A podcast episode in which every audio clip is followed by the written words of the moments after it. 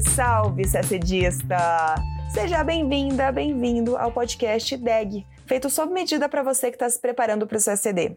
Essa nossa edição contempla as principais notícias ocorridas entre os dias 28 de abril e 5 de maio. Você vai saber quem é Santiago Penha, o presidente eleito do Paraguai, que vai assumir em agosto, já com a missão de revisar o anexo C do Tratado de Itaipu. E tem mais notícia de América do Sul. O governo do Peru foi denunciado pela Comissão Interamericana de Direitos Humanos por um suposto massacre a manifestantes. Além disso, o presidente argentino Alberto Fernandes se reuniu com o presidente Lula para buscar ajuda para a crise econômica argentina. E fim, o Brasil sediará uma cúpula de presidentes da América do Sul.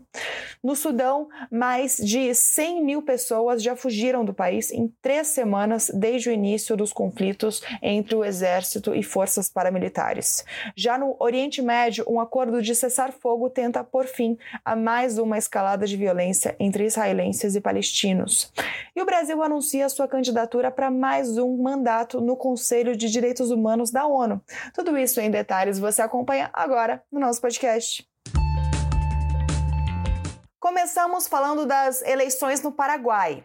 No domingo, dia 30, Santiago Penha, do Partido Colorado, foi eleito presidente do país. Ele obteve cerca de 42% dos votos contra cerca de 25% de seu rival, Efraim Alegre, do Partido Liberal.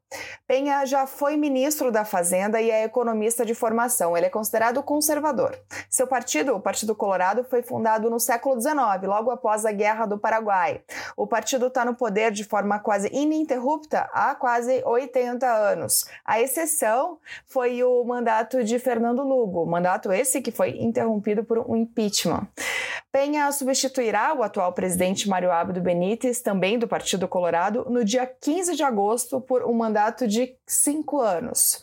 Com a continuidade do Partido Colorado no poder, a tendência então é que o Paraguai continue na lista de apenas 13 países que mantêm relações com Taiwan. Uma das grandes expectativas antes do resultado das eleições era que, se o candidato do Partido Liberal ganhasse, ele reverteria essa política e passaria a estabelecer relações com Pequim, o que provavelmente não vai acontecer agora com a eleição de Penha. No que interessa ao Brasil, será então Santiago Penha que negociará a revisão do anexo C do Tratado Tratado de Itaipu, que deu origem à usina hidrelétrica no Rio Paraná, na fronteira entre os dois países. O tratado, assinado em 1973, prevê um prazo de 50 anos para a revisão desse anexo C, que trata das bases financeiras da tarifa da energia. Isso porque também era planejado que, em 50 anos, o Paraguai quitasse suas dívidas com o Brasil em relação à construção da usina, o que de fato ocorreu. O Paraguai quitou suas dívidas com o Brasil em fevereiro. Esse prazo termina em agosto deste ano, o prazo para revisão da, do anexo C. Então, ele termina em agosto deste ano, que é o mês da posse de Penha. Ainda durante a campanha, Penha expressou otimismo em negociar a revisão do anexo com o Brasil. Na época, ele disse que Lula era uma pessoa experiente e com intenção de fortalecer os vínculos entre os dois países. Em nota publicada pelo Ministério das Relações Exteriores, o governo brasileiro cumprimentou o presidente eleito. A nota reafirma os históricos laços de amizade entre Brasil e Paraguai e a elevada prioridade atribuída à relação bilateral. Também na nota, o Brasil manifesta sua disposição de seguir aprofundando a parceria em prol do desenvolvimento econômico e social dos dois países e de toda a América do Sul. Agora falamos de Argentina. O presidente Lula recebeu em Brasília seu homólogo argentino Alberto Fernandes na terça-feira, dia 2 de maio. O objetivo da visita de Fernandes era buscar ajuda brasileira para aliviar a crise econômica na Argentina. Depois da reunião, Lula afirmou que uma das soluções discutidas foi a possibilidade de oferecer linhas de crédito para financiar empresários brasileiros que exportam para a Argentina. Como a Argentina está com baixas reservas em dólar, os importadores argentinos estão com dificuldade de pagar pelos produtos vindos de outros países, como o do Brasil. Com o financiamento, os exportadores receberiam do governo brasileiro e a Argentina pagaria depois. E dessa forma, o fluxo do comércio entre os dois países continuaria em benefício tanto dos exportadores brasileiros quanto dos importadores argentinos. Lembrando que o Brasil é o principal parceiro comercial da Argentina, que por sua vez é a terceira maior parceira do Brasil. Lula afirmou que, por meio do Banco do BRICS, o NBD, buscaria dar garantias ao Brasil no financiamento aos exportadores.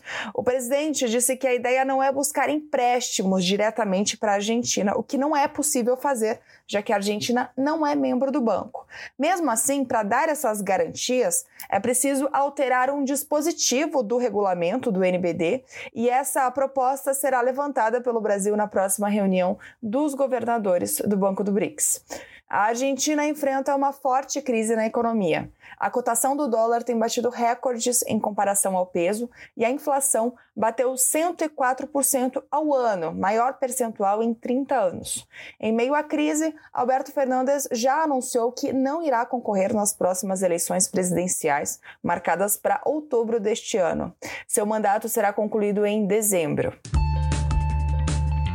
E ainda falando de América do Sul, agora vamos ao Peru.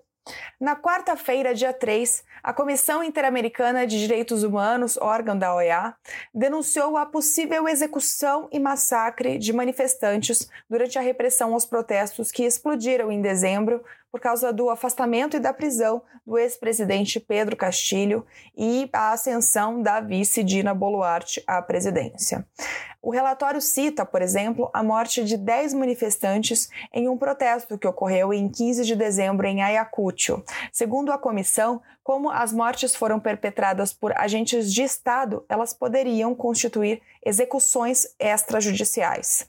A presidente Dina Boluarte rechaçou a hipótese de execuções extrajudiciais e a qualificação de massacre, mas apoiou a realização das investigações e incentivou que elas avancem com celeridade e objetividade e que sejam determinados os responsáveis.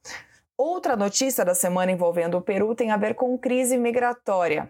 Um decreto da presidente Dina Boluarte determinou a militarização das fronteiras peruanas por dois meses. As fronteiras do Peru com Brasil, Chile, Equador, Colômbia e Bolívia ficarão sob o controle das Forças Armadas peruanas e da polícia. Durante o mesmo período estará em vigor um estado de emergência para permitir operações policiais relacionadas ao controle fronteiriço, na preservação da ordem interna e dos direitos constitucionais. Isso é uma resposta ao agravamento da crise migratória no extremo sul do Peru, que faz divisa com o Chile. Há nove dias, o Chile endureceu o controle migratório ao aprovar duas leis que permitem a prisão de imigrantes em situação irregular e que estendem o período de custódia para conduzir sua expulsão. O Acnur, alto comissário das Nações Unidas para Refugiados, divulgou que a maioria dos estrangeiros ilegais retidos na região é composta de haitianos e venezuelanos.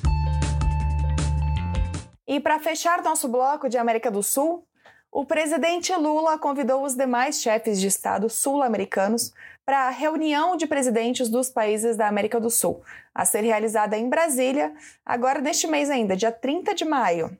Segundo o Itamaraty, o propósito da reunião é promover um diálogo franco entre todos, com vistas a identificar denominadores comuns, discutir perspectivas para a região e reativar a agenda de cooperação sul-americana em áreas-chave como saúde, mudança do clima, defesa, combate aos ilícitos transnacionais, infraestrutura, energia, entre outros. Na nota, o Itamaraty citou uma fala de Lula a seus parceiros regionais. Abre aspas. É imperioso que voltemos a enxergar a América do Sul como região de paz e cooperação, capaz de gerar iniciativas concretas para fazer frente ao desafio que todos compartilhamos e alvejamos do desenvolvimento sustentável com justiça social. Fecha aspas. E a gente segue acompanhando os desdobramentos do conflito no Sudão. Uma trégua de sete dias começou nesta quinta-feira, dia 4. Essa é mais uma tentativa de frear a violência que atinge o país africano há três semanas. Outros compromissos de cessar-fogo já foram anunciados nesse meio tempo, mas todos foram violados. Os confrontos começaram em 15 de abril entre as forças do exército, lideradas pelo general Fatah al-Burhan, e do grupo paramilitar Forças de Apoio Rápido, comandado pelo também general Mohamed Hamdan Dagalo, conhecido como Hemedti. Juntos, eles derrubaram em 2019 a ditadura de 30 anos de Omar al-Bashir. Dois anos depois, eles participaram de um golpe de Estado que encerrou a transição para um regime democrático em 2021.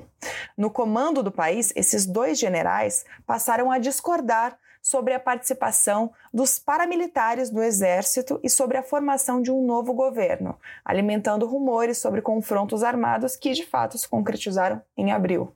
De lá para cá, a estimativa é que mais de 100 mil sudaneses deixaram o país e mais de 300 mil estão deslocados internamente. Segundo dados do Ministério da Saúde do Sudão, pelo menos 550 civis foram mortos e cerca de 5 mil ficaram feridos desde o início do conflito. Situação instável também na fronteira de Israel com a faixa de Gaza. Uma nova escalada de violência entre israelenses e palestinos começou após a morte de um preso palestino em greve de fome em uma prisão israelense.